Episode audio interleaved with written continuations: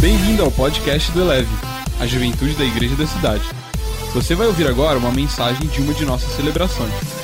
Ouça de coração aberto e deixe essa palavra elevar a sua vida. Sete coisas que não te contaram sobre ser um líder de jovens. Sete coisas que não te falaram sobre liderar juventude. Quero ler aqui Efésios capítulo 5, versículos 15 a 17. Tenham cuidado com a maneira como vocês vivem, que não sejam como insensatos, mas como sábios, aproveitando ao máximo cada oportunidade, porque os dias são maus. Portanto, não sejam insensatos, mas procurem compreender qual é a vontade do Senhor. É nesse mesmo texto que Paulo nos fala que nós temos que, ao invés de nos encher do vinho, nós temos que ser cheios do Espírito Santo. Esse texto me lembra uma história. Uma vez um pastor amigo ele contou que ele foi pregar no lugar. Quando ele chegou no hotel, havia um mau cheiro, um insuportável. Você já teve num ambiente de mau cheiro insuportável? Então, ele chamou lá o pessoal para resolver e tal. Daqui a pouco ele percebeu que o cheiro não estava mais ruim. Ele ficou em paz, ficou ali o dia inteiro, precisava preparar mensagens, ele preparou, precisava dormir, ele dormiu, precisava orar, ele orou. E aí à noite ele foi é, pregar na conferência que ele estava. Quando ele chegou na conferência, é, daqui a pouco ele encontrou uma pessoa que era muito, muito, muito, muito amiga dele. Aí ele pegou, essa pessoa falou para ele, falou assim, cara, não é por nada não, mas você está um fedor. Aí ele, ele parou, ficou pensando, daqui a pouco ele percebeu que não é que o mau cheiro tinha saído, ele tinha se acostumado com o mau cheiro. E mais do que isso, quando ele se acostumou com o mau cheiro, ele ficou fedendo o lugar que estava fedido. Eu não sei se você percebe, mas a gente pode permitir que o ambiente onde nós estamos deixe em nós marcas extremamente negativas, de forma que daqui a pouco a gente nem perceba o quão podre a gente se tornou.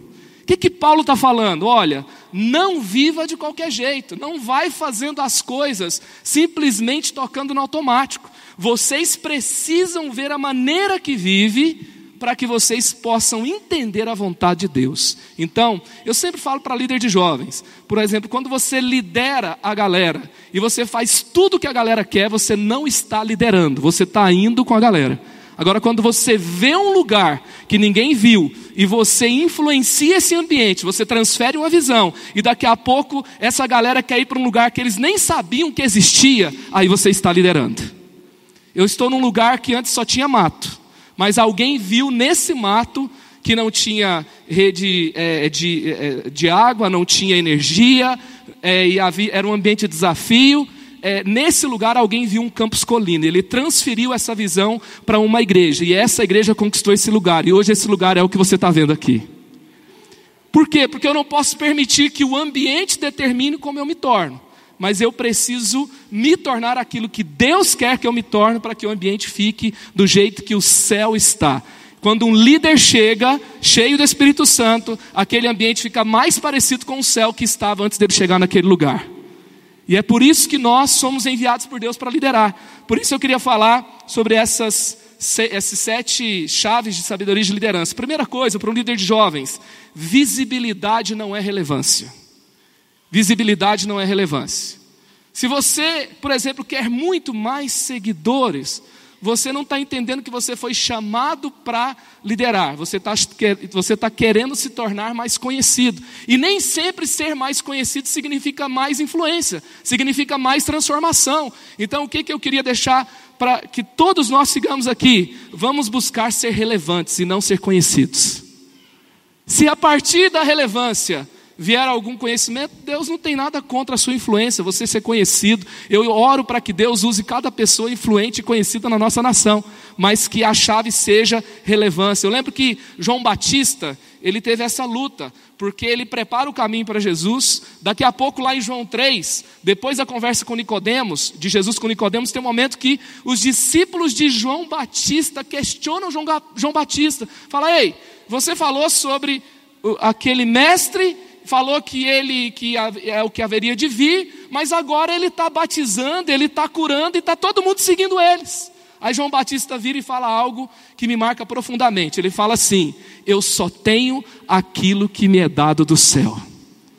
No final das contas, você não vai prestar contas para Deus de quantos seguidores você teve, mas o que, que você fez com a influência que Ele te deu.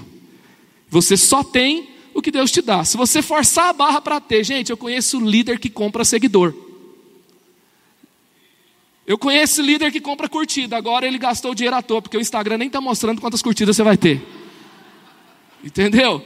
Então, é, do lado da, das redes sociais, ele tem uma agência, tem agências especializadas no mercado de publicidade, que quando uma marca quer investir na, no, no perfil de um influencer, essa agência vai fazer é, ali a, a avaliação para ver se aquele perfil ele é um perfil consolidado, é um perfil cheio de coreano, indiano, sei lá, do outro lado postando e comentando e, e robozinhos fake, ou se é um perfil real. Então, que em nome de Jesus você seja de verdade.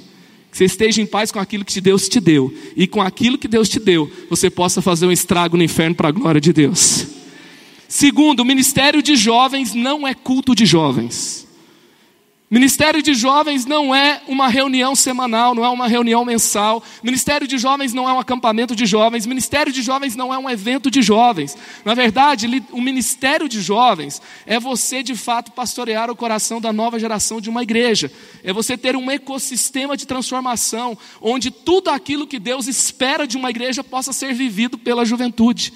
Então, assim, quando o culto cresce, não quer dizer que o ministério cresceu, mas na medida que os compromissos espirituais cresceram dentro daquele ambiente, aí o ministério cresceu. Então, é, pense sobre isso, porque às vezes tem ministério relevante de jovens que nem culto tem, e tem ministério de jovens que é, tem culto e não é relevante. Então, pense bem o que está acontecendo com a nova geração, aonde você está, para que, que você não perca o alvo apenas de criar um programa. Os programas são importantes, você viu, nós temos vários, mas que cada um tem um foco e que sempre que você consolidar algo, você comece um próximo visando o compromisso espiritual que Deus quer forjar naquele ambiente. Terceiro, o que importa não é o evento que você cria, mas o compromisso que é gerado a partir dele. Então, assim, o mais importante não é a conferência ou o acampamento que a gente faz, mas o mais importante é o compromisso que se tem a partir daquele evento. Para onde a galera foi? Então, nós temos um, um, um costume, por exemplo, de todos os programas que a gente faz, ele vai terminar com um desafio. Então, nós vamos fazer um culto, nós vamos sempre fazer três desafios. Você quer aceitar Jesus? Por quê? Porque é um culto para a multidão. Você quer ser parte dessa igreja, se batizar, você estava longe da igreja e você quer voltar para Jesus, e constantemente nós vamos desafiar a servir, nós vamos desafiar a trazer mais um para Jesus, nós vamos desafiar a ir para um programa de discipulado. Por quê? Porque na verdade o mais importante não é a experiência que se tem, mas o compromisso que se é, faz a partir daquela experiência. Quarto, contextualização não é o mais importante. Contextualização não é o mais importante. Contextualização é importante? Muito. É o mais importante? Não. Por quê? Porque assim, a contextualização ela pode até atrair, mas se ela atrair muito e se ela for o principal, ela vai gerar um oceano de dois centímetros de profundidade. Então, ela é importante, mas ela não pode ser o principal. Eu até estava é, conversando com Douglas outro dia, no podcast que ele gravou, e a gente estava falando o seguinte: você é, pergunte para os jovens por que, que ele se tornou parte da sua igreja. Pergunte, será que ele vai dizer assim: ah, eu decidi vir para essa igreja porque o logo é bonito, porque a parede é preta, aí está lá na hora do culto, ele está lá abraçado na parede preta e chorando e falando: uau, minha vida mudou. Por quê? Porque assim, isso atrai, atrai, a luz atrai, o som atrai, tudo bem feito, a excelência atrai, atrai, mas é a presença de Deus que transforma. Então eu não posso, é, gente, quando a Bíblia fala que eu posso todas as coisas, mas não me deixarei ser dominado por nenhuma delas, às vezes nós adquirimos uma ferramenta e somos dominados por uma ferramenta, que você seja dirigido pelo Espírito Santo e não por uma estratégia da terra. Porque uma estratégia de ambiente bonito qualquer empresa, qualquer clube, qualquer lugar pode ter, mas a presença de Deus só você pode ter. E se você tem a presença de Deus, o seu ambiente não pode ser pior do que o lugar que não tem. Então, contextualização é importante, excelência é importante, mas que nunca se torne o mais importante. Quinto, conteúdo não é tudo. O que, eu quero dizer com isso? É, muitas vezes, quem foca só conteúdo fica apenas no nível do debate. E o principal objetivo é mostrar o que, que o outro está fazendo de errado. Se contextualização, em primeiro lugar, vai gerar um ambiente superficial, deixa eu te dizer uma coisa: o ministério conteudista vai gerar um ambiente superficial também. Por quê? Porque se acessar apenas o nível da mente ainda é superficial. Que o seu ministério acesse o nível da mente, mas desça para uma profundidade maior, de 30 centímetros, que chega no coração das pessoas. Então, é, você pode. É, o ministério com conteúdo pobre não é um ministério bom, que vai chegar em algum lugar. Mas o ministério conteudista, ele vai, na verdade, é, gerar conteúdo que não é aplicável, que não é transferido, que não transforma. Foque na aplicação da revelação que Deus te dá. Um dia eu preguei num lugar, falei sobre é, pornografia, e aí um dos líderes de lá um, falou assim: Pastor, nós já ouvimos muitas vezes falar sobre pornografia, muita revelação sobre é, vícios sexuais, etc. Mas foi a primeira vez que os nossos adolescentes ouviram uma mensagem onde falou o que é, o que, que Deus fala na palavra de Deus, como acontece no nosso mundo e quais são os passos a partir da Bíblia que as pessoas podem é, se aplicar para vencer. Ou seja, o conteúdo tem que ser aplicável. Sabe, teve uma, uma conferência esse tempo e uma coisa que me marcou sobre essa conferência, de 3 mil CEOs da Malásia, discutindo a nova geração. E o tema da conferência foi: a nova geração tem muito uau e pouco how. A nova geração tem muito, muita experiência e pouco como. Que o conteúdo que é gerado no seu ambiente tenha o como ser transformado pelo poder de Deus a partir da revelação que Deus traz nesse ambiente para a glória dele. Amém? É, sexto, o líder de jovens, ele ajuda a viabilizar uma visão que Deus deu ao pastor sênior. Ou seja, se a gente fala que ministério de jovens não é uma igrejinha dentro da igreja, então, se não é outra coisa aqui dentro, ela está debaixo de uma visão. Nós costumamos falar o seguinte: que é, a essência da igreja a gente não cria, a gente descobre. Por quê? Porque toda igreja local tem uma visão. E ela não é minha, Inclusive, eu não posso querer ser independente por aquilo que eu não respondo sozinho.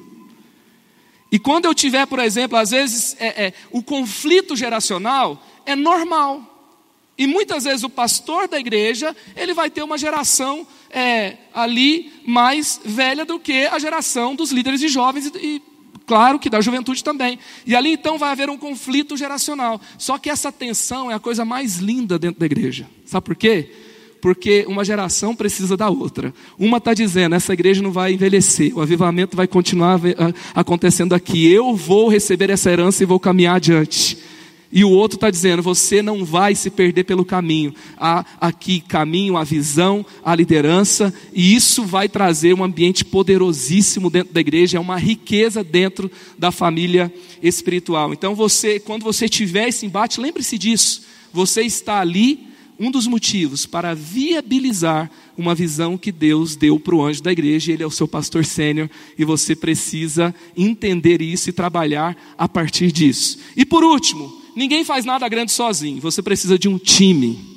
Gente, é, tem muitos líderes de jovens que acreditam que a sua genialidade vai te levar para os maiores lugares. Deixa eu te dizer uma coisa: quantos títulos o Messi já ganhou pela seleção da Argentina? Olha, olha que imagem linda que a gente viu na última Copa América. Mais a versão de 2019 do Messi frustrado com a derrota ali perto de ganhar o título. Gente, o Messi é ruim de bola? Cara, o Messi é um gênio, mas ele não ganha uma Copa sozinho. A NBA, dá uma olhada aí para você ver. Normalmente o MVP da NBA, esses dois caras estão disputando o MVP da NBA. Eles têm médias ali acima de 35 pontos por jogos. E só que tem uma coisa: esses dois caras que disputam o melhor lugar da NBA, ele, os times deles não foram campeão. O time campeão tem cinco jogadores, pelo menos, muito bons que pontuam ali 23, 25 todo jogo. Um time funcionando melhor vai muito mais longe do que um gênio funcionando sozinho. Um grupo de bons jogadores não faz um time, senão o PSG já tinha ganhado a Champions há muito tempo. E, gente, assim como um monte de versículo decorado não faz um cristão. Então, é preciso funcionar como um time. Quem caminha sozinho tem carreira curta.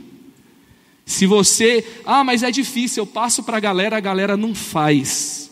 O mais importante não é o que é feito, mas o quem esse time está se tornando enquanto faz. Se tiver que dar uma recuada para trabalhar melhor o time, faça isso. Porque o, o extraordinário virá a partir de um time alinhado, funcionando bem e caminhando para aquilo que Deus tem. Amém? Elevou sua vida? Compartilhe. Se você quer tomar uma decisão por Jesus, ser batizado, servir no Eleve ou saber algo mais, acesse elevesuavida.com ou envie um e-mail para juventude@elevesuavida.com. Que Deus te abençoe.